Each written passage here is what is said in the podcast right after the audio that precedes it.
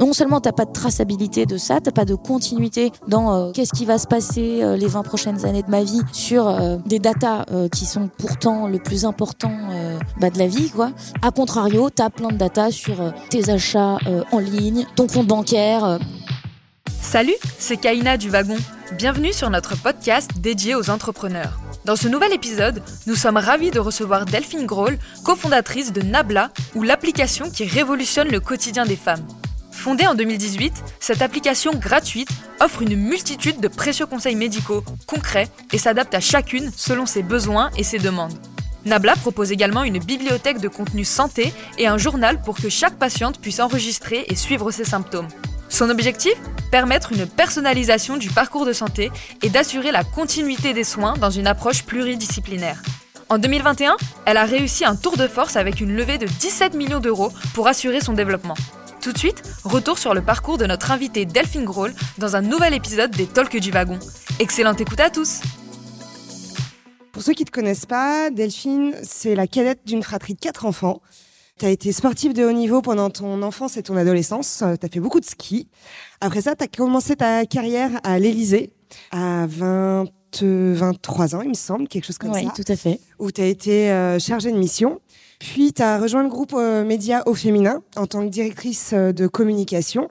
Et au sein de Au féminin, tu as eu l'opportunité de porter un projet d'entrepreneuriat où tu as monté la box Gretel. Tu as fini euh, au sein de My Little Paris chez Au féminin où tu as été responsable du développement et de la communication. C'est un parcours hyper impressionnant. Est-ce que tu peux nous en dire un peu plus sur les moments ou les rencontres décisives de ce parcours qui, qui t'ont amené jusqu'à Nabla? D'accord. Euh, bah déjà, je suis ravie d'être là. J'espère que je vais pouvoir euh, un peu vous apporter quelque chose ce soir. C'est le but. Euh, donc, pour répondre à ta question, quels ont été un peu les moments forts euh, de ma petite carrière euh, En fait, c'est souvent des moments où j'ai été au pied du mur qui ont fait que j'ai eu un déclic et que ça m'a fait monter une marche et arriver à, faire des choses en fait que j'avais pas imaginé avant. Donc pour être assez concrète, par exemple, euh, j'ai fait beaucoup de ski quand j'étais petite et le fait euh, à un moment, donc j'étais à la fois savoyarde et parisienne, donc je cumulais une casquette assez bizarre. Et le fait euh, de me faire devancer rapidement quand j'avais 13 ans par des, que des savoyardes m'a fait poser la question est-ce que je veux faire du sport-études ou pas? Donc en fait, pour le dire de manière très simple, le fait de progressivement être euh, cinquième, sixième, septième m'a fait me poser une question et me dire bon bah en fait je vais pas aller en sport études et je vais me concentrer sur des choses que j'aime aussi beaucoup. Euh, et donc ce moment euh, en fait souvent où on doute un peu de soi c'est le moment en général où j'arrive à à me poser les bonnes questions et à rectifier le, la trajectoire. Quand je vois que c'est pas une trajectoire soit qui me convient soit j'échoue clairement. Euh, et donc c'est souvent quand je suis au pied du mur que euh, j'y arrive. Donc par exemple l'Elysée, pour euh, ça c'est encore plus plus marrant, c'est euh, quand j'ai loupé l'ENA, je pensais repiquer l'ENA, etc. Et je me suis dit bon avant de repiquer l'ENA, refaire une prépa, etc. je vais aller taper à la porte de l'Elysée auprès d'une femme que j'avais vue sur les pistes de ski, donc qui s'appelait Sophie Dion, qui est une Savoyarde aussi et qui était conseillère sport de Nicolas Sarkozy à l'époque. Donc je l'ai rencontrée, je lui ai dit j'aimerais bien faire un stage et après je repique ma prépa et je si, si j'ai pas l'ENA. Et donc, je repasse l'ENA. Et donc, euh, elle m'a prise en stage. J'ai appris à l'Elysée que j'avais pas l'ENA. Et donc, j'ai tout fait, en fait, pour me faire embaucher à l'Elysée et ne pas repasser l'ENA. Donc le paradoxe, c'est que souvent, quand on prépare l'ENA, la fin d'une carrière, c'est l'Élysée. Et donc c'était, c'est donc un peu le truc, euh, un peu rigolo dans, dans tout ça. Euh, pareil au féminin, donc génial. J'ai passé trois trois ans là-bas, incroyable.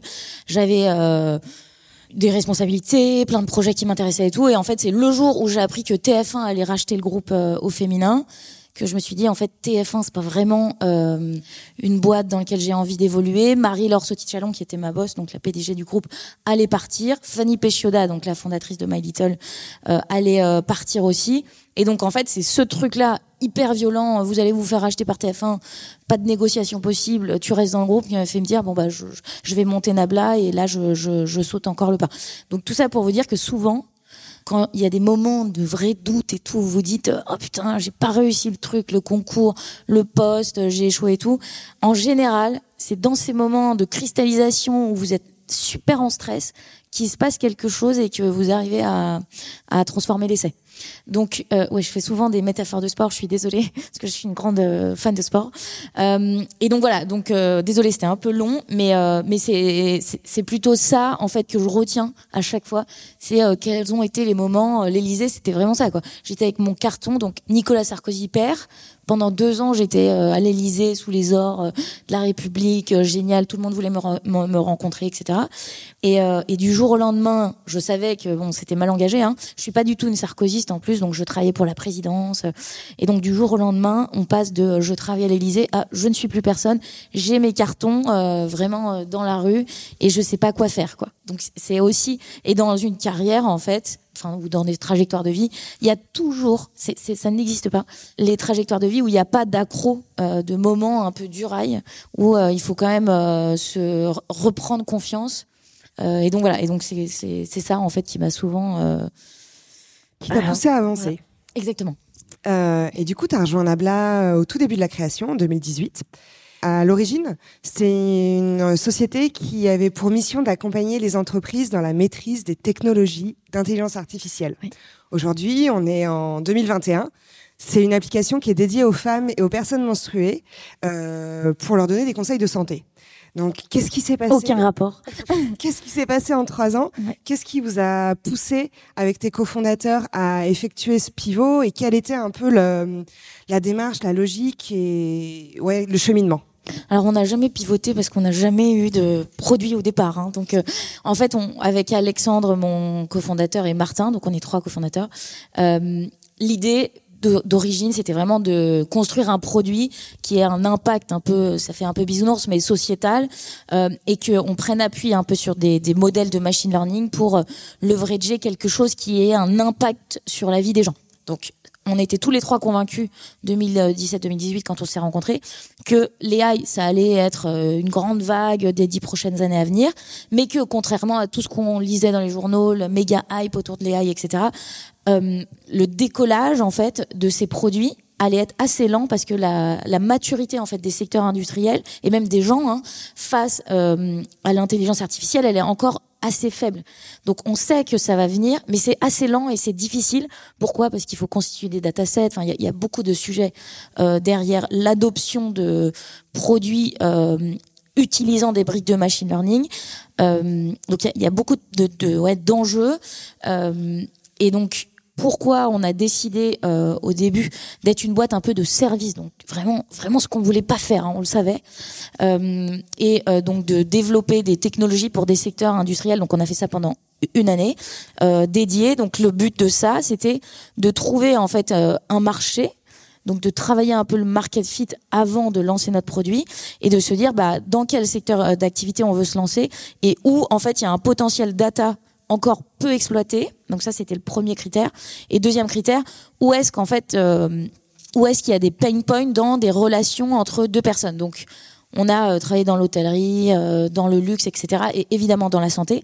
Et donc on a interviewé 500 euh, professionnels de santé, des patients, etc. On s'est rendu compte que le parcours patient, donc la relation médecin-patient était encore, euh, pour le dire euh, de manière diplomatique, perfectible euh, quand on interrogeait les patients. Donc souvent, les patientes nous disaient euh, hyper dur d'avoir un rendez-vous, il n'y a pas de suivi dans la continuité des soins, il n'y a pas de personnalisation, euh, on me reçoit pendant 10 minutes et en fait, j'ai pas du tout pu dire euh, tout ce que j'avais en tête. Et à côté de ça, en parallèle, c'est un peu orthogonal, mais hyper important dans la décision qu'on a prise de se lancer dans la santé, les datas santé des gens, et c'est fou, sont totalement un, euh, faut pas que je dise exploités, mais inexploités, mais sont totalement éclatés.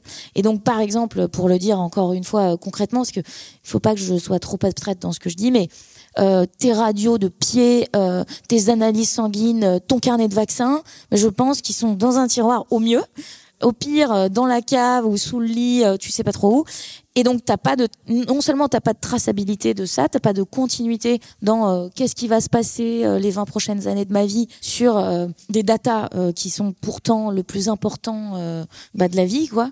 A contrario, tu as plein de data sur tes achats en ligne, ton compte bancaire. et donc voilà, donc on est parti un peu de ces deux constats. À la fois un constat très consumer, il y a quelque chose à faire pour améliorer le parcours patient, et à la fois très tech sur ces data, bah, elles sont éclatées et, et on n'en fait rien pour personnaliser un peu les, le, le, parcours, les traitements, les protocoles. Enfin, ça, je peux, je peux rentrer dans les détails plus, mais. Donc en fait, vous avez utilisé ces premières années pour, enfin, pour sonder différents marchés. Et une fois que vous avez pu identifier celui où vous auriez le plus d'impact, vous êtes lancé, vous avez développé, vous avez développé Nabla. Exactement. Donc c'est pour ça que je dis on n'a jamais pivoté parce qu'au début on n'avait pas de produit, donc euh, on a on s'est spécialisé en fait et au fur et à mesure euh, des bêtas parce qu'une fois qu'on a décidé de se lancer dans la santé, on a fait plusieurs bêtas. Euh, donc au début c'était vraiment il n'y avait pas de target quoi. J'avais à la fois des utilisateurs qui avaient 15 ans qui étaient des femmes et des hommes qui étaient atteints de, je sais pas, d'hypertension qui avaient 78 euh, ans. Donc j'étais très très large euh, sur ma ma target, quoi, mon persona. Et le but en fait des bêtas au fur et à mesure euh, des, des, mois qui passaient, c'était de d'affiner notre positionnement, notre go-to-market et de voir où le produit qu'on était en train de développer avait le plus euh, de traction, ou euh, quelles étaient les fonctionnalités qui engageaient le plus les utilisatrices. Donc, au fur et à mesure, on a vu que c'était les femmes qui répondaient le plus. On a fait beaucoup de, de user research, etc. Et donc, c'est pour ça qu'à un moment aussi, on a spécifié vraiment le produit. Euh, pour se dire on se lance sur la santé des femmes parce qu'il y a un énorme truc à craquer. Je sais pas si on y arrivera, mais en tout cas, le constat est... C'est super intéressant parce que la plupart des startups arrivent avec un produit déjà en tête. Et du coup, parfois, il n'y a pas de fit. Donc vous, vous avez fait le cheminement inverse pour vous assurer que vous alliez vous lancer sur, euh, sur quelque chose euh, dont les consommateurs avaient réellement besoin. Ouais, ouais, c'est exactement ça. c'est un peu le travers de Nabla aussi. Euh, c'est vraiment qu'on est une boîte qui fonctionne par la data. Quoi. Donc en gros, nous, on a besoin d'objectiver toutes les décisions qu'on fait. Donc parfois même, dans la boîte, je dis, bon, là, peut-être, euh, on peut quand même prendre la décision à l'intuition et coupler ça à euh, des données, soit quantitatives, soit qualitatives. Mais dans la boîte, vu qu'on a un ADN très fort, très tech, on a beaucoup d'ingés et de médecins. Et donc, toutes les décisions qu'on essaye de prendre, elles sont souvent validées par des données. Et donc, encore une fois, par rapport aux entrepreneurs normalement qui ont une idée et qui la développent bien en tête et tout et puis après ils voient s'il y a le marché. On a un peu fait l'inverse. Je sais pas si ça marchera parce que du coup la revers de médaille c'est que ça prend du temps. Et donc souvent une startup ça a pas beaucoup de temps parce qu'il y a un problème de fond etc donc voilà. Donc c'est toujours un peu un entre deux à trouver. Ok euh, merci. Je voudrais juste revenir sur euh, l'origine de Nabla, où tu as parlé du coup de tes deux cofondateurs. Euh, une relation à trois, que ce soit dans l'amitié ou dans le business, c'est toujours compliqué à gérer. Comment vous comment vous fonctionnez? Est-ce que c'est quelque chose qui s'est développé dans le temps, vos rôles, ou est-ce que ça a été d'emblée assez clairement défini? Enfin, aujourd'hui, comment comment vous arrivez à gérer ça? Ouais, non, ça a été d'emblée assez clairement défini parce qu'on est très très très différents tous les trois. Donc Martin, c'est vraiment le génie euh, tech de la boîte. Donc il est exceptionnel. Euh, il a quatre ans de moins que moi, mais euh, il est exceptionnel. Et en plus, même quand je lui pose des questions sur le market, c'est souvent lui qui craque le truc. Donc bon, ça c'est Martin. Donc il s'occupe vraiment de la, partie technique, autant ML que software de la boîte. Après, on a Alex qui est qui a plus d'expérience à la fois dans l'entrepreneuriat et euh, dans l'AI, donc il a monté plusieurs boîtes dans l'AI euh, aux US. Et moi, qui, qui ai un profil plus consumer, euh, je m'occupe beaucoup plus du produit côté utilisatrice. Je m'occupe plus du marketing, du design. Bon, je suis aussi aux, aux opérations, donc de la finance, etc. Et donc, en revanche, sur toutes les tous les sujets un peu euh, strat, vision. Là, on est tous les trois vraiment à en parler et on n'est pas toujours euh, d'accord. Mais encore une fois, euh, celui qui gagne à la fin, c'est celui qui réussit à convaincre euh, les deux autres par des données, des, des critères assez objectifs. Et donc, en général, enfin, c'est pas en général, c'est qu'on est toujours d'accord à la fin d'une réunion, ou au départ on ne l'était pas. Et aussi, la tendance vraiment aussi chez Nabla, c'est de faire beaucoup de post-mortem, d'admettre vraiment qu'on n'a pas réussi. Donc c'est même parfois trop, on se fouette et on se dit euh, on peut faire mieux, etc. Donc c'est pour ça que dans le processus de décision, on se fait vraiment confiance parce que par exemple si moi je suis convaincu d'un truc, je, je, leur démontre, ils me suivent. si je, je, je m'aperçois deux mois plus tard qu'en fait euh, c'était pas la bonne décision, je vais leur, euh, enfin, ça va être très euh, clairement admis. Et donc c'est pour ça qu'on se fait aussi vraiment confiance, quoi. Vous avez On n'est pas dans un jeu de rôle de. Ouais, vous avez une relation qui est assez transparente et Ouais. sur un pied d'égalité au final. Ouais. Même si vous avez des domaines de compétences totalement différents. Ouais, totalement différent. Mais euh, encore une fois, Martin, tu vois, c'est vraiment un dev et pour autant, sur le design, il est hyper, hyper fort.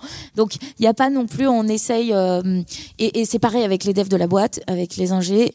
En fait, de temps en temps, je vais leur parler au déjeuner et tout pour euh, un peu me nourrir d'une autre euh, façon de penser. Et ça, c'est super riche et ils adorent. Donc, en fait, j'essaye, même si euh, évidemment, euh, 95% du temps, ils, ils dev les ingés. Mais en tout cas, on essaye aussi d'être en ping-pong et de, ouais, de casser un peu les cloisons, quoi. De pas fonctionner chacun en Ouais. silo de, dans, dans son coin. Je pense que tu l'as assez bien mis en évidence que l'ADN de Nabla est quand même assez intrinsèquement lié à l'intelligence artificielle. Euh, comment aujourd'hui vous, vous utilisez le machine learning? Oui. Parce que pour moi, c'est, enfin, qui suis pas forcément une experte.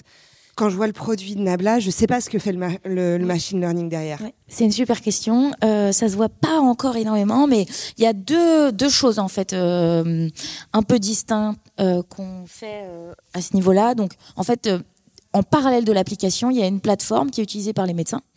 Euh, donc, c'est une plateforme web. euh, et donc, le but, euh, c'est de construire des modèles qui leur permettent d'être plus productifs dans leur relation avec les, patientes. Donc en fait, les modèles qu'on développe, par exemple, ça leur sert à répondre plus rapidement, à mieux structurer le dossier médical, à générer des comptes rendus automatiques de consultation. Donc c'est plein de modèles qui leur servent vraiment à euh, être plus productifs et donc à se concentrer sur leur cœur de métier qui est d'écouter le patient, de faire le meilleur diagnostic possible, de leur poser des questions aux patientes, etc. Donc c'est des briques qui se voient pas côté application parce que pour le coup c'est vraiment la plateforme web euh, médecin. Euh, et donc là pareil il faut que je sois très concrète pour que vous compreniez. Mais par exemple une femme euh, pose une question sur le chat de l'application. Donc j'en sais rien. euh, j'ai des douleurs au ventre, euh, abdominales, etc. Euh, donc le médecin va rebondir, va lui dire vous prenez quoi comme traitement, Euh, qu'est-ce que vous avez fait avant comme analyse, pouvez-vous me les envoyer, etc. Donc là il va essayer de comprendre, de rentrer dans la dans la dans la tête et, aussi dans le dossier médical de la patiente. Là les modèles vont reconnaître par exemple traitement, j'en sais rien, je dis lévothyrox. Le modèle de machine learning reconnaît que c'est un médicament le l'upload directement dans le dossier médical. Euh, il va reconnaître des symptômes, etc. Donc là, c'est un petit modèle, hein, c'est pas très compliqué. Mais le but étant de nourrir le dossier médical et en fonction de la question qui est posée par la patiente, il y a un modèle aussi qui va être poussé, qui va dire ah sur cette euh, question qui a été posée euh, par une patiente qui avait à peu près des symptômes similaires, un autre médecin qui est partenaire de Nabla a répondu ça, donc il va lui pousser des, des modèles de réponse et donc, ça va permettre au médecin, parfois, qui est bloqué, d'aller checker et de se dire, ah bah en fait, euh, ouais, c'est pas bête, en fait, je vais peut-être poser cette question-là, ou euh, affiner ma réponse comme ça, avoir un meilleur diagnostic, etc. Donc, en fait, les modèles de machine learning qu'on développe pour les professionnels de santé, c'est vraiment des modèles qui leur permettent euh, d'affiner un peu leur décision médicale, leur, leur process, tu vois, décisionnel, diagnostic, etc. Donc ça, c'est côté plateforme. Donc le but, c'est de leur faire gagner du temps, quoi. On remplacera jamais les médecins, c'est super important. Euh, nous, on construit des modèles qui sont des moyens pour, en gros, les empowerer, quoi, pour les rendre euh, un peu, les ingés disent, euh, leur donner un peu des super powers. Euh, donc ça, c'est côté plateforme web et côté application. donc là, c'est si les patientes consentent à ça, évidemment, parce qu'on est très RGPD dans tout ce qu'on fait, on est obligé. En gros, euh, les datas qu'on va récolter vont servir à faire avancer la recherche sur euh, des, des pathologies. Donc, par exemple, on a des fortes communautés euh, chez Nabla de patientes qui sont atteintes d'endométriose, de syndrome des ovaires polykystiques, donc des, des pathologies en fait où il y a euh, un diagnostic très difficile à poser. Par exemple, l'endométriose, on met 7 ans avant d'être diagnostiqué atteinte d'endométriose. Enfin, c'est l'enfer quand on a de l'endométriose. SOPK, c'est vraiment un mystère médical aujourd'hui. euh, Et donc, but, c'est d'essayer de comprendre, en fonction des symptômes qu'elles décrivent, des interactions qu'elles ont avec les, médecins, quelles vont être les datas qui vont permettre euh, de faire un peu progresser la recherche, les papiers euh, sur ces sujets. Donc, encore une fois, pour être super concret, par exemple, on lance un programme là sur la contraception. Et donc, on demande aux utilisatrices qui veulent un peu avoir des insights sur la contraception euh, de faire un questionnaire pour orienter de la meilleure façon sur le mode de contraception qui serait le plus adapté pour elles. Donc, vous remplissez un questionnaire donc, en gros, euh, moi, je remplis le truc, euh, je fume pas, j'ai déjà eu deux enfants, etc. Et donc, à la fin du questionnaire, on me dit bon bah pour toi, le mode de contraception le plus approprié, ça va être, euh, je sais pas, le stérilet, en deux la pilule, en trois, je ne sais trop quoi. Il y en a 15 des modes de contraception. Et après, on va me dire si tu veux, tu peux rentrer en relation avec un, un médecin. et au fur et à mesure que tu vas prendre ce moyen de contraception, donc partons par exemple sur euh, la pilule, je vais prendre la pilule euh, Mélodia. Euh, le, médecin va me suivre dans la continuité et je vais lui dire oh, avec Mélodia c'est horrible, j'ai des effets secondaires, j'ai mal à la tête, je sais pas, j'ai des pertes. Donc je vais vraiment rentrer dans la continuité du suivi avec mon médecin et donc en fonction des données que je vais récolter sur la pilule Mélodia pour Delphine Groll, la pilule X pour Anna qui est une autre patiente, etc. Les modèles vont comprendre que au fur et à mesure qu'on récolte des données à grande échelle, euh, il y a des choses en fait qui vont apparaître sur euh, effets secondaires ou euh, autres. Et donc c'est vraiment ça en fait qu'on veut pousser par la construction de modèles de machine learning, c'est faire avancer encore une fois. Alors il y a des professeurs qui nous aident évidemment, hein, qui sont spécialisés là-dessus. L'état de l'art sur médical sur des sujets bien spécifiques. Voilà. Donc désolé, c'est un peu long, mais comme c'est complexe, euh, il faut à la fois que je sois haut niveau et très bas niveau pour que les gens comprennent. Non, non, mais parce que sans exemple, en fait, c'est complètement bullshit. C'est clair, euh, c'est super clair. Ok. Euh... Vous m'interrompez hein, s'il y a des questions.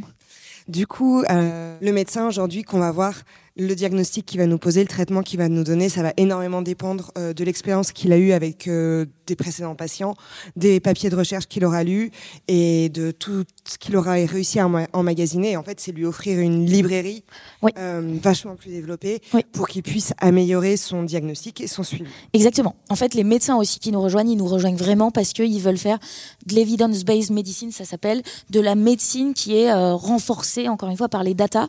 Et donc, aujourd'hui, je caricature Hein, euh, je ne sais pas s'il y a des médecins, mais bon, euh, ils seront d'accord pour que je dise ça. En gros, aujourd'hui, on va chez le médecin, chez une gynéco, et on lui dit bon ben voilà, euh, je veux une, je, veux prendre un moyen de contraception, une pilule. Donc le médecin vous dit d'accord, donc il a 10 minutes hein, sur ses créneaux, il vous dit donc, dites-moi ce que vous prenez comme traitement et tout. Ben, alors voilà, ben, toi, tu vas prendre cette pilule-là.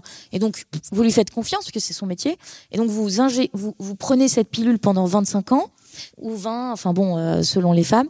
Et, euh, et donc voilà, et donc en fait, il résonne à l'intuition. Nous, ce qu'on veut proposer, c'est en fonction euh, du profil de chacune, des antécédents, etc., et de ce qu'on a appris auprès d'autres personnes, j'aimerais objectiver en fait le mode de prescription de Madame X.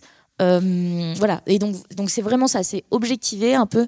c'est l'avenir de la médecine.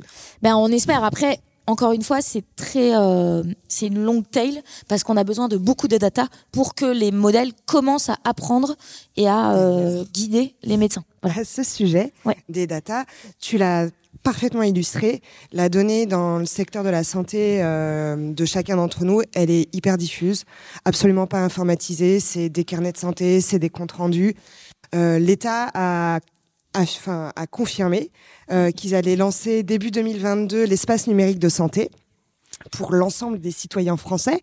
Qu'est-ce que ça implique pour euh, Nabla? Euh, je connais bien le sujet parce qu'on leur parle très souvent au ministère de la Santé et notamment à ces personnes qui sont derrière. maintenant, ça s'appelle Mon espace de santé. C'est plus l'ENS, ils ont changé de nom.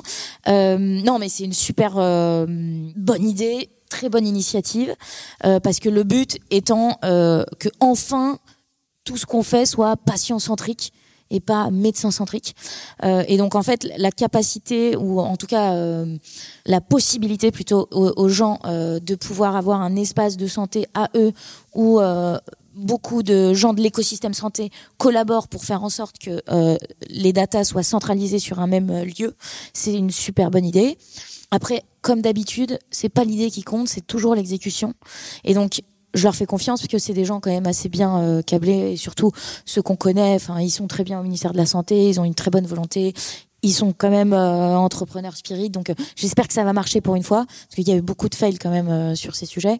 et le fait aussi d'intégrer des startups à mon espace de santé. Donc en gros, il va y avoir un store dispo où les startups pourront être mis en avant.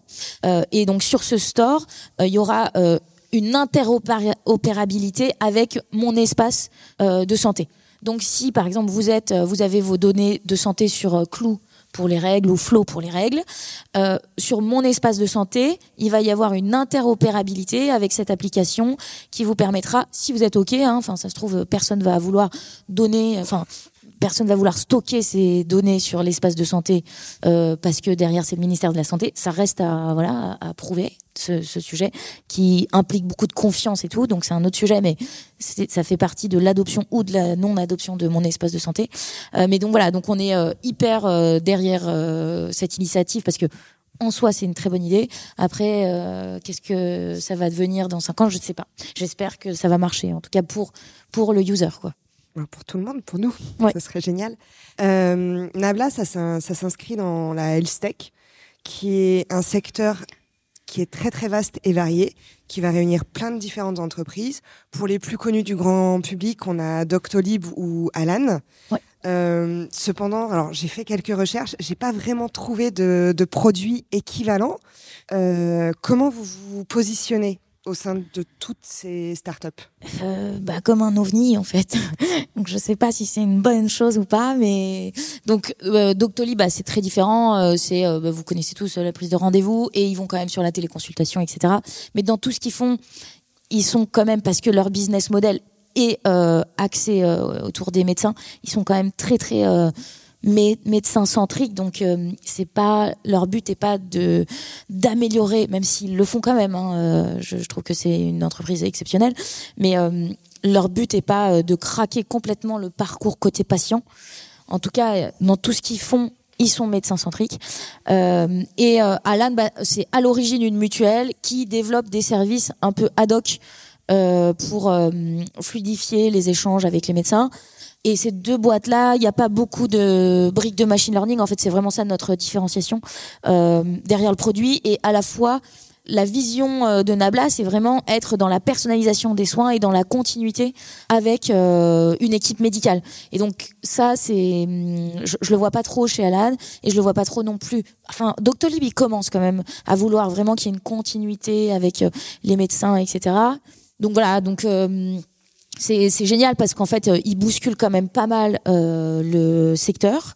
Ils font évoluer la réglementation et tout. Donc, euh, moi, je trouve que avoir des, des licornes comme ça et tout, c'est exceptionnel, quoi. Donc, euh, ils nous facilitent la vie. À la fois, on les connaît très bien, on se parle tout le temps. On a les mêmes sujets un peu compliqués sur la réglementation. Donc, donc, c'est plutôt des, je les vois plus comme des alliés en fait qui sont euh, à nos côtés pour bousculer. Vous avancer en même temps. Ouais, exactement. Pour faire euh, progresser tout ça. Nabla, euh, alors je me suis sur l'application pour, pour découvrir un peu le plus le produit et si j'ai bien compris, on a accès à du contenu gratuitement qui est rédigé par des par des médecins. on peut éventuellement poser des questions et à côté de ça, vous avez aussi développé la possibilité d'avoir un chat direct avec euh, un chat direct avec euh, avec les médecins. Dans ma compréhension, il me semblait qu'en fait on avait euh, initialement un nombre de questions gratuitement et qu'après qui pour en fait déclencher l'acte derrière de l'abonnement euh, et avoir accès à un chat illimité avec un médecin. A priori, ça, ça a été un peu, ça a un peu évolué et à présent, enfin aujourd'hui, il faut dès le départ s'abonner. Du coup, c'est un business model qui est pas figé, d'après ce que j'ai, de ce que j'ai vu. Euh, quelles ont été les évolutions que vous lui avez apportées et comment vous vous imaginez le faire évoluer dans le futur Oui. En fait, on a tout de suite euh, décidé d'être en gratuit euh, pour avoir euh, du volume en fait en utilisation et donc être en mesure d'affiner le produit sur les fonctionnalités qui étaient le plus engageantes pour notre communauté. Donc c'est vraiment pour ça qu'on a tout de suite lancé l'application en gratuit. Et après, on sait que tout ce qui est gratuit n'a pas de valeur. donc même quand on va sur un business B2B, on peut pas euh, espérer faire payer une entreprise si le business est gratuit. Donc déjà, c'est une aberration parce qu'il y a un moment, il faut gagner de l'argent. Euh, et puis après, même d'un point de vue strat business, c'est une aberration parce que tout ce qui est gratuit n'a pas de valeur. Donc, euh, on a rapidement, enfin rapidement, on a on a passé six mois quand même à laisser l'application gratuite avec nos ambassadrices, des femmes qu'on connaît très bien, qui nous adorent et tout. Donc le but c'était vraiment d'avoir des ambassadrices très très fortes au sein de la communauté, de bien comprendre quelles étaient les fonctionnalités euh, à euh, fine tuner, etc. ou à plus euh, ou à killer. Hein, euh, il y a des choses qu'on va killer et, et donc de passer rapidement en payant. Donc en France évidemment c'est hyper dur parce que les gens n'ont pas l'habitude de payer pour leur santé. Euh, donc en France, le business model, même si là euh, on a des chiffres un peu surprenants sur le business model B2C où finalement il y a vraiment une traction et les gens sont quand même prêts à payer. Donc on voulait quand même parier sur ce truc et pour le moment, ça fait euh, dix jours hein, qu'on est passé en payant. Pour le moment, on a des très bons chiffres. Et, euh, donc en France, le modèle, le business model, c'est plus euh, les entreprises à qui on parle et qui ont des sujets de rétention des femmes, d'empowerment, des sujets RSE sur les femmes, qui ont des sujets de santé parce que après Covid, c'est la préoccupation numéro un de tout le monde. donc on leur, on commence beaucoup pas mal à parler à euh, certaines entreprises. Et en parallèle de ça, évidemment, il y a les mutuelles. Un, euh, si on a des entreprises, bah, c'est leurs clients, donc elles sont intéressées. Et deuxièmement, il y a Alan, qui est euh, une mutuelle et qui fait exactement ce qu'on fait. Donc en fait, elles savent, les mutuelles, qu'elles se font prendre des parts de marché par Alan parce que Alan a des services comme ça. Et donc en fait, elles se disent, il faut, il me faut euh, un avantage. Euh, enfin, eux ont développé un avantage comparatif, et donc il faut qu'ils soient. Euh, les mutuelles doivent être un peu au même niveau pour espérer ne pas perdre trop de part de marché. Donc ça, c'est la France. La France, encore une fois, c'est notre pays de cœur et tout, mais c'est pas du tout la Strat Nabla. La Strat Nabla, elle est vraiment à l'international. donc on a ouvert le UK il y a un mois et une semaine, donc assez rapidement. c'est un marché difficile aussi, mais où déjà euh, la proportion, le willingness to pay, la proportion à payer pour sa santé est plus forte côté consumer, euh, et où le business model B2B aussi euh, fait sens. Donc c'est pour ça qu'on a ouvert le UK. et donc très très vite, on veut ouvrir d'autres pays où en fait le out of pocket, quoi, le reste à charge enfin c'est pas le reste à charge où en fait le, le willingness to pay pour la santé est très élevé. Donc la France c'est vraiment le pire pays en fait hein, pour innover dans la santé. Franchement, il faut être fou en tout cas quand on parle business model. Euh, et donc euh, le prochain pays qu'on ouvrira, un des critères majeurs, ça sera euh, comment les gens en fait abordent leur santé et combien combien de budget en fait ils y consacrent eux hors euh, sécurité sociale locale etc donc voilà donc vraiment on a une strate. C'est pas grave en fait si on n'y arrive pas en France.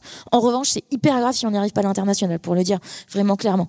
On a beaucoup plus d'enjeux à réussir à l'international en fait qu'à réussir en France. Même si encore une fois, j'aimerais bien qu'on y arrive en France parce que euh, c'est quand même, euh, voilà, euh, mon pays, etc. J'aimerais bien quand même que ça marche en France aussi. Donc c'est pour ça qu'on n'abandonne pas non plus la France, qui a un marché difficile sur la santé. Ce développement à l'international, est-ce qu'il est lié à votre levée de fonds de 17 millions là du mois d'avril, ou c'était déjà quelque chose que vous aviez en tête? Et cette levée de fonds, qu'est-ce qu'elle a changé dans la donne pour vous? Oui, ça a toujours été quelque chose qu'on avait en tête, hein, l'international. Et évidemment, c'est totalement lié. C'est aussi pour ça qu'on a levé 17 euh, millions. Euh, et qu'est-ce que ça a changé? Absolument rien. Non, franchement, absolument rien. Euh, on a toujours quand on développe quelque chose, on fait très attention à l'argent et en même temps, il faut être ambitieux. Sinon, ça, on va perdre du temps, ça va pas faire décoller la boîte. Mais le fait d'avoir 17 millions, non, mais bien sûr, on a pu plus embaucher, ouvrir plus vite euh, le UK. Donc ça a apporté ça, mais dans euh, ma façon de réfléchir, rien. C'est un, un, accélérateur. Ouais, c'est un accélérateur. C'est juste un moyen qui nous est donné pour exécuter de manière plus vite et un peu peut-être ambitieuse la vision qu'on a au départ. Mais ça a rien changé à la vision.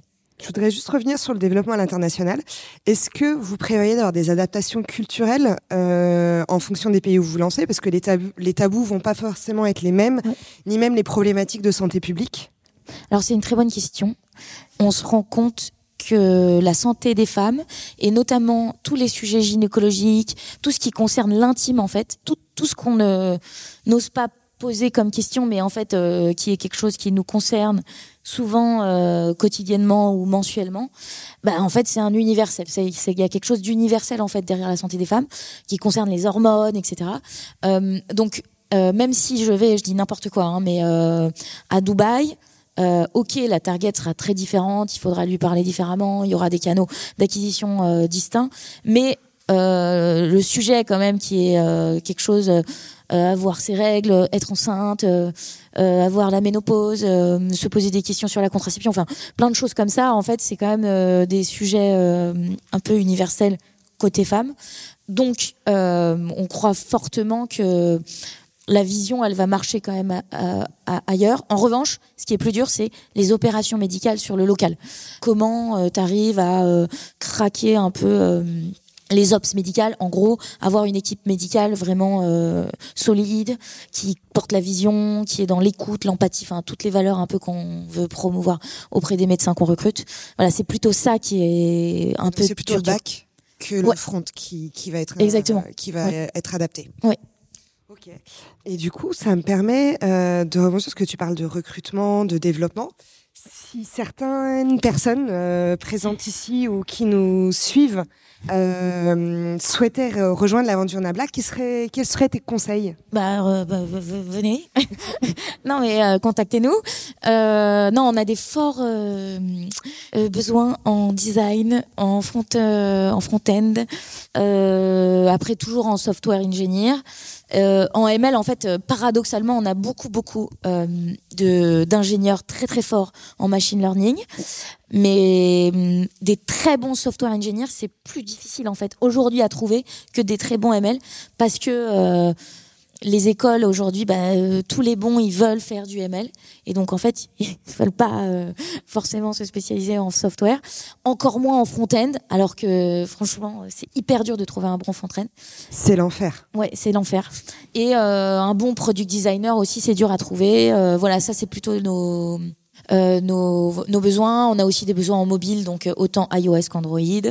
Euh, voilà, j'ai fait le tour en fait côté dev. hein.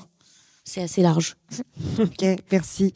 Euh, J'ai quelques questions un petit peu plus personnelles Oui. pour terminer cet échange. Euh, si tu devais t'adresser à la personne que tu étais il y a 10, 15 ans, quel serait le conseil que tu lui donnerais euh, pour avancer dans, ben, dans la vie que, que tu as traversée, dans, dans ce que tu as traversé? En fait, j'ai une petite fille qui a deux ans, donc euh, je vais plutôt le voir comme ça. Quel est le conseil que je lui donnerais quand elle aura 15-20 ans? Euh, Je lui dirais en fait d'être un peu rebelle, parce que finalement, quand on est trop dans le moule, euh, bah on a tendance à faire comme tout le monde forcément euh, et euh, c'est ce petit truc un peu de folie euh, la petite graine euh, un peu enfin ouais le, le, le petit côté rebelle je je vais pas faire comme tout le monde ou sinon je vais essayer de creuser quelque chose que les gens ne creusent pas. Je vais essayer de sortir un peu de la trajectoire qui est la trajectoire classique euh, des bons élèves et tout. J'ai l'impression que c'est ce petit truc là qui fait la différence souvent. Donc c'est ça que je lui dirais ouais et pourtant, elle est déjà très rebelle à deux ans, hein, donc euh, je sais pas si je lui dirais comme ça, mais Tu te facilites pas forcément la vie. ouais, je, ouais, je me rajoute un petit truc là. J'ai une dernière question. Euh, si tu voulais qu'on retienne, tu as commencé cet échange en disant que l'objectif c'était quand même qu'on retienne quelque chose. S'il y en avait une seule, Ouah, c'est hyper dur. C'est hyper dur une seule. Euh, une seule. ouais, trois si tu préfères. Ok. Alors, euh, je vais bien choisir. Je dirais une seule. euh, Il faut bien se connaître parce que l'entrepreneuriat ou euh, je sais pas s'il y a des gens qui veulent euh, se lancer, mais euh, c'est quand même euh, énormément de problèmes à gérer, de week-ends à consacrer, de je me réveille la nuit sur un truc qui m'obsède. Donc souvent on parle de l'entrepreneuriat comme un peu le Graal, le truc hyper sympa et tout. En fait, non, c'est quand même assez difficile. Donc, bien sûr, euh, je vous dis, je vous dirai jamais, ne vous lancez pas. Évidemment, si vous en avez envie, lancez-vous. Mais il faut quand même bien connaître aussi ses faiblesses. Et si on se connaît pas bien, à la fois, il faut faut demander à ceux qui nous connaissent le mieux. Donc ça, c'est le premier truc. Le deuxième autre truc, euh, c'est de jamais hésiter à parler de votre idée. Je l'ai un peu dit, mais en fait, c'est pas l'idée qui compte, c'est vraiment l'exécution de l'idée. Quelqu'un qui a une bonne idée qui exécute mal, bah, ça ne fera jamais un truc euh, qui réussit. Euh, Quelqu'un qui a une idée euh, qu'il a piqué à quelqu'un d'autre, donc euh, pas vraiment euh, son idée, mais qui exécute très très bien, c'est lui qui réussira malheureusement. Malheureusement. Donc il faut pas avoir peur de parler de son idée pour la challenger et à la fois euh, de vraiment être conscient que c'est l'exécution, euh, les petits détails, le fine tuning, le craft et tout qui font la différence.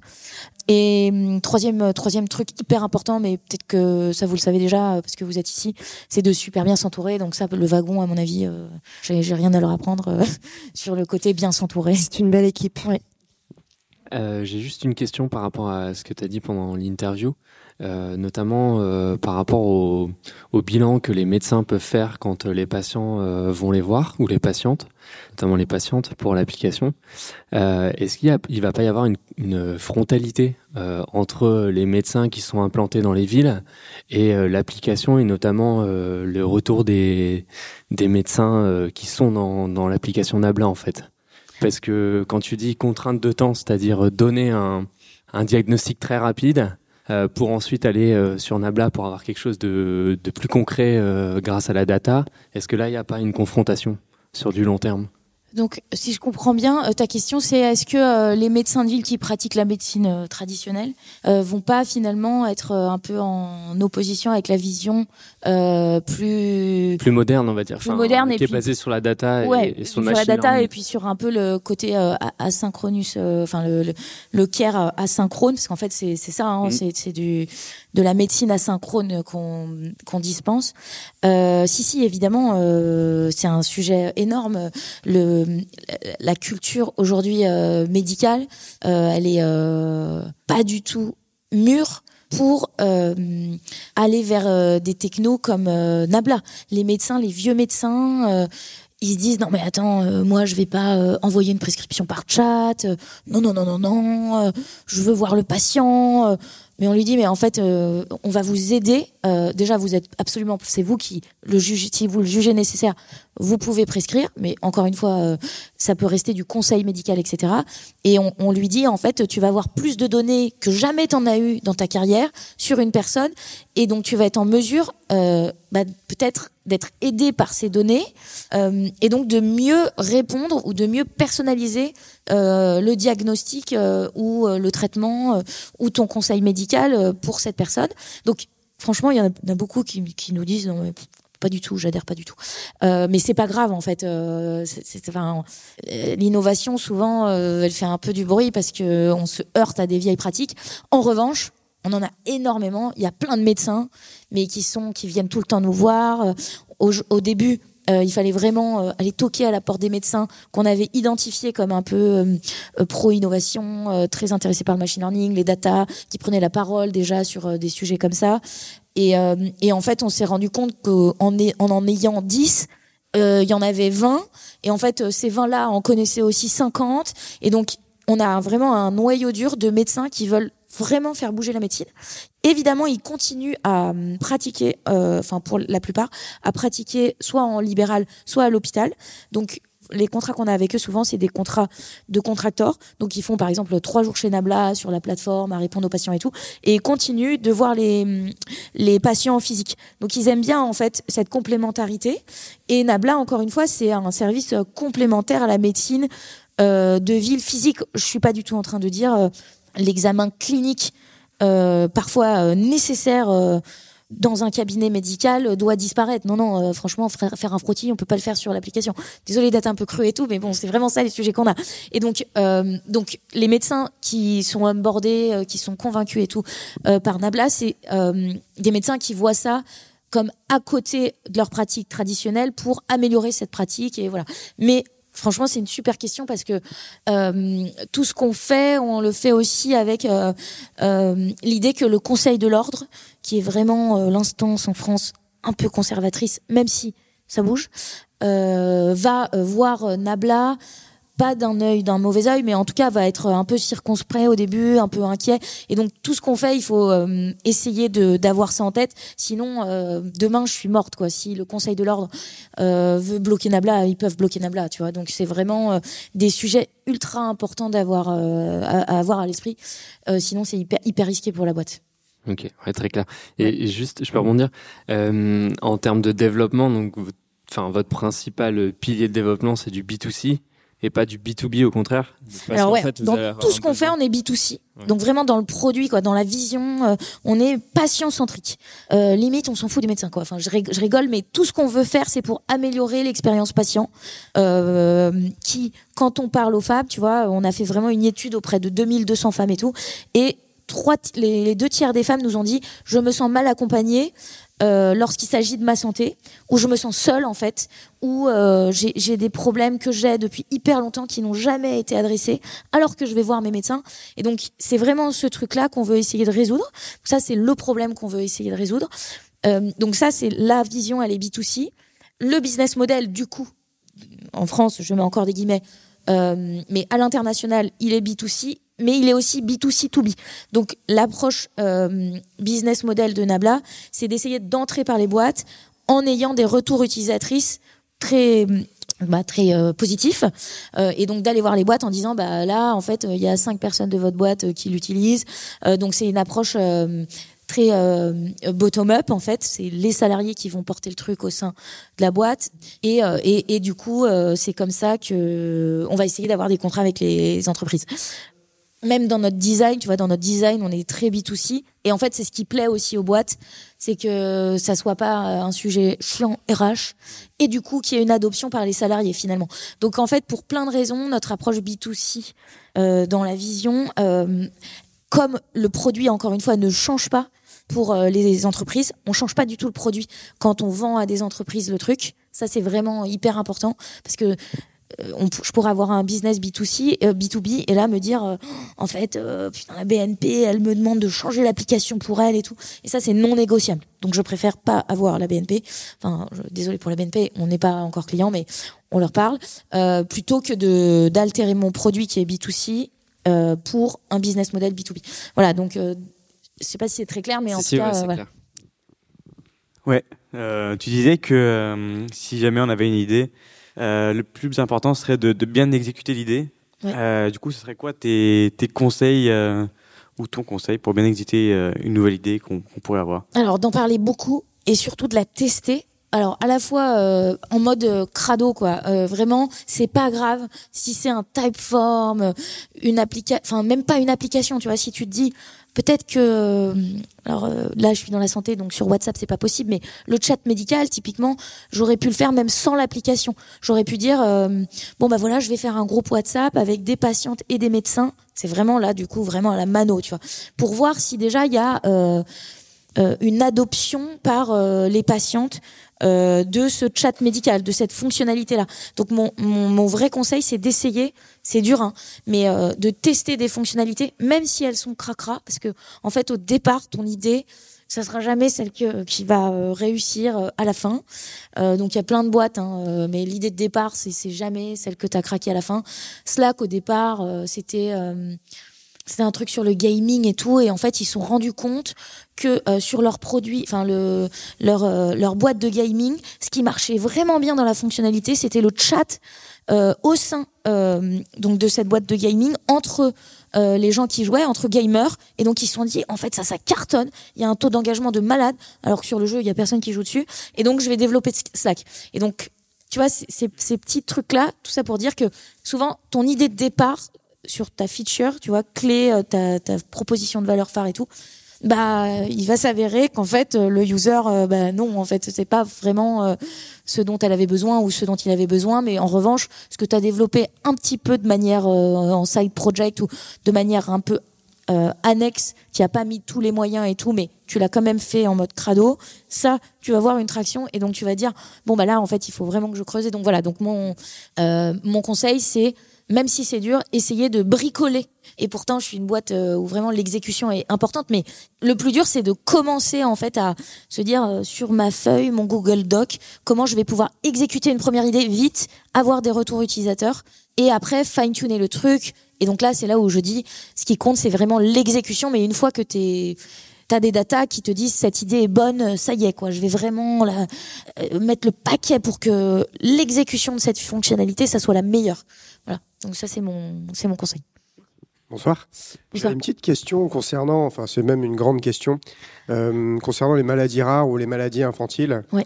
Euh, pour situer un petit peu le contexte, il faut savoir enfin, je sais plus si c'est en France ou en Europe, on considère qu'une maladie rare ou une maladie infantile, quand une, quand une personne sur 2000 est atteinte de cette maladie, et du coup, il y a un parcours, il y a une errance de diagnostic pour les patients. Ils galèrent, je crois que la moyenne, c'est entre 2 ans et 3 ans pour pouvoir diagnostiquer une maladie rare.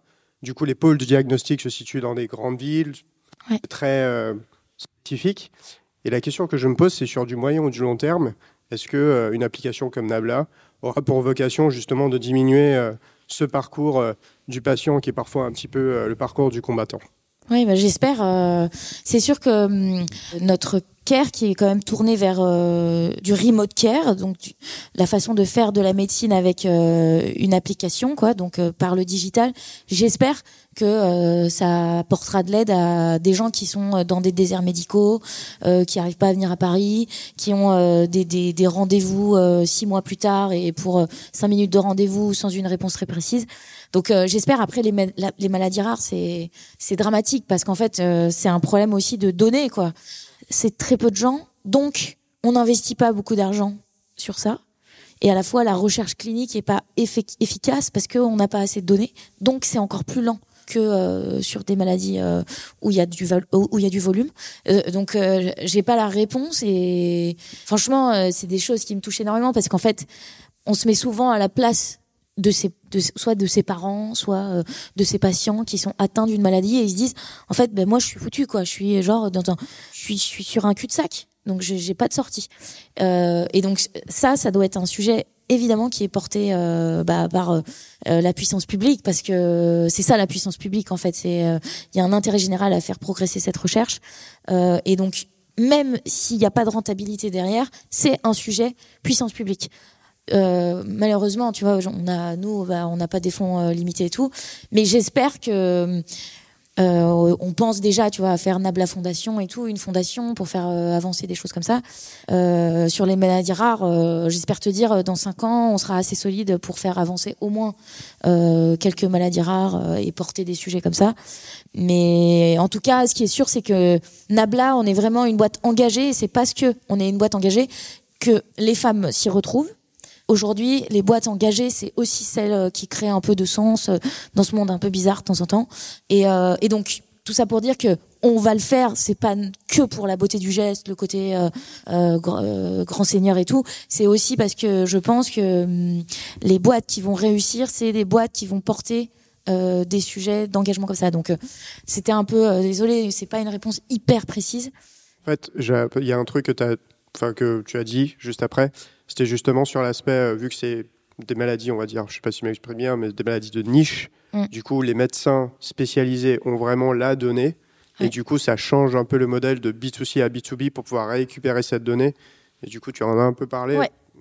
Bah, typiquement, sur l'endométriose, c'est exactement euh, ce sur quoi on est en train de travailler avec euh, des professeurs qui sont de l'hôpital Tenon, qui est vraiment l'hôpital spécialisé en endométriose. Et donc, ils ont des données mais vraiment, euh, ça n'a jamais été exploité. Euh, et ils savent que euh, c'est très difficile de diagnostiquer l'endométriose parce que c'est des, images en fait et, la détection d'une endométriose plutôt modérée est très difficile à l'œil nu, etc. Alors que le modèle de machine learning, par de la reconnaissance d'images et tout, va être plus précis que le médecin qui va être là en train de lire son IRM, etc. et donc, ils sont venus nous voir parce que un, bah, ils n'avaient pas les, capacités euh, dev pour euh, faire avancer euh, un peu leur sujet. et deux, ils avaient pas beaucoup de data, mais des data très concentrées donc des datas euh, vraiment euh, sur lesquelles on pouvait travailler avec euh, beaucoup beaucoup d'images sur des patients atteints d'endométriose, d'autres qui n'étaient pas atteints d'endométriose. Donc il en fallait pas beaucoup. Hein. En a, on en a 5000, ce qui est pas énorme en fait sur 20 ans d'exercice. c'est rien du tout. Et rien qu'avec 5000 images, on peut déjà apprendre beaucoup de choses, faire progresser un peu le sujet. Donc euh, je suis d'accord avec toi, maladie rare veut pas forcément dire non plus 60 euh, euh, millions de data collectées et tout. Donc on peut quand même faire des choses. Et encore une fois, souvent nous, on est sur des grands sujets, femmes, volume et tout, parce qu'on commence. Mais c'est vrai que il y a des professeurs qui viennent nous voir de temps en temps avec des sujets très précis. On peut pas tout faire, mais en tout cas, ils ont notre oreille parce que c'est vraiment euh, aligné avec la vision de Nabla. Donc, euh, c'est souvent ces professeurs-là qui sont à l'initiative en fait de trucs qu'on qu'on veut débloquer euh, avec Nabla. Donc voilà, donc ça doit venir aussi de ces de ces grands professeurs, quoi. Très clair, merci. Voilà. Euh, bonsoir. Du coup, tout à l'heure, tu parlais des problématiques RGPD et je suppose que c'est encore plus vrai bah, dans le milieu de la santé comme c'est des données hypersensibles. Et du coup, je me demandais si aujourd'hui, euh, bah, vous avez réussi à avoir assez de données, enfin que les utilisatrices en tout cas acceptent de partager leurs données pour avoir des, des data vraiment exploitables. Et si c'est le cas, comment vous les exploitez pour vraiment faire des, enfin pour vraiment après avoir des diagnostics pertinents? Ouais, et ben on leur demande en fait. Donc c'est vraiment by design sur l'application. Euh, donc déjà tous les échanges euh, qui peuvent être euh, sur l'application euh, sont protégés par le secret médical. Donc en gros, si tu es une patiente et que tu parles avec un médecin généraliste, moi j'aurais jamais accès à ces données, les développeurs non plus. Donc tout ça est protégé par le, le secret médical. C'est des données quand euh, on travaille sur des modèles de machine learning, évidemment, qui sont anonymisés. Donc tout est anonymisé, on peut pas euh, retracer euh, qui a cette maladie, prend ce traitement, etc. et donc encore une fois, je l'ai dit, c'est by design, donc on demande, donc c'est des petites coches. Hein, on a fait ça avec les avocats. dès qu'il y a un sujet clinique, recherche clinique, il y a une petite coche en plus à checker, tu vois, pour donner ton consentement sur oui, je participe à la recherche en acceptant que mes données anonymisées puisse euh, faire avancer euh, un sujet euh, qui concerne des milliers de femmes qui sont dans mon cas aussi. Donc en général, quand on le présente comme ça, quand on leur dit, et franchement, on a été super surpris parce que 90% des femmes, elles sont OK. Quand on leur dit, il y a des milliers de femmes qui sont dans ton cas, donc soit atteintes, j'en sais rien, d'infertilité, partage tes données pour faire progresser la recherche sur ça. Est-ce que tu es OK? Est-ce que tu pas OK? Et eh ben, vraiment, 90% des gens disent oui. Il faut juste euh, expliquer la finalité euh, de la récolte de données et aussi euh, vraiment que ça soit très clair sur comment on articule l'architecture pour qu'il y ait de la confidentialité, de l'anonymisation, etc. Donc ça, c'est très bien mis en valeur sur l'application. et donc voilà. Et donc en général, la confiance, elle, se crée dès qu'on est très transparent et que sur l'application, c'est vraiment, on dit by design, désolé, mais intégré dans le produit, tu vois, pour que le consentement il soit explicite, éclairé. Euh, enfin, tout ça, c'est des termes euh, RGPD, tu vois, avec qu'on est qu'on a bien bien bien intégré euh, chez Navla, et donc voilà qu'on essaye de mettre en application sur le produit. Ok, très clair. Et juste par rapport à ces modèles, donc qui prennent toutes ces données-là, qui sont les données de vos utilisatrices, ça aide en fait plutôt en support au, du coup aux, médecins etc ou c'est euh, du coup directement auprès des utilisatrices que ça va donner des recommandations euh... c'est toujours auprès des médecins euh, pour le moment c'est eux en fait euh, qui ont accès à ton dossier médical, accès à les réponses qui ont été faites par leur père sur des sujets similaires, etc. et donc eux, ils vont essayer un peu de personnaliser tout ce qui enfin tous leurs conseils, euh, tout. Donc c'est vraiment pour le moment c'est côté euh, médecin, euh, ouais qu'on essaye, bah, de, tu vois, de d'améliorer un peu la la façon dont sont dispensés les soins, etc. Donc pour le moment c'est côté médecin, ouais. Ok, j'ai juste une dernière question après. Ouais, bien sûr. Euh, et, du coup, j'ai, enfin, tu disais tout à l'heure que vous aviez aussi des données de médecins qui avaient récolté ça pas du tout sur votre plateforme, mais typiquement l'exemple le, de l'endométriose. Est-ce que du coup vous avez également le droit d'utiliser ces données pour faire euh, marcher vos modèles ah bah, C'est des, des, des, des, démarches complètement folles pour avoir le droit de faire ça. Mais non, comme ça, on n'a pas du tout le droit, euh, absolument pas. Il faut euh, remplir des CERFA, enfin des, plein, plein, plein de démarches. Euh, donc je pourrais te mettre en relation avec notre notre regulatory manager qui fait ça toute la journée. Mais non, non, avant d'avoir le droit, il faut vraiment, vraiment faire des démarches ad hoc pour euh, que la recherche clinique sur ce sujet soit possible. Donc euh, non. C'est fini pour aujourd'hui. J'espère que cet épisode vous a plu. Si l'univers de la tech vous intéresse et que vous souhaitez participer à nos prochains événements, rendez-vous sur la page Eventbrite du Wagon Paris. Vous y découvrirez les dates de nos prochains talks d'entrepreneurs, ainsi que tous les ateliers d'introduction au développement web et à la data science que l'on organise régulièrement sur notre campus. À très bientôt!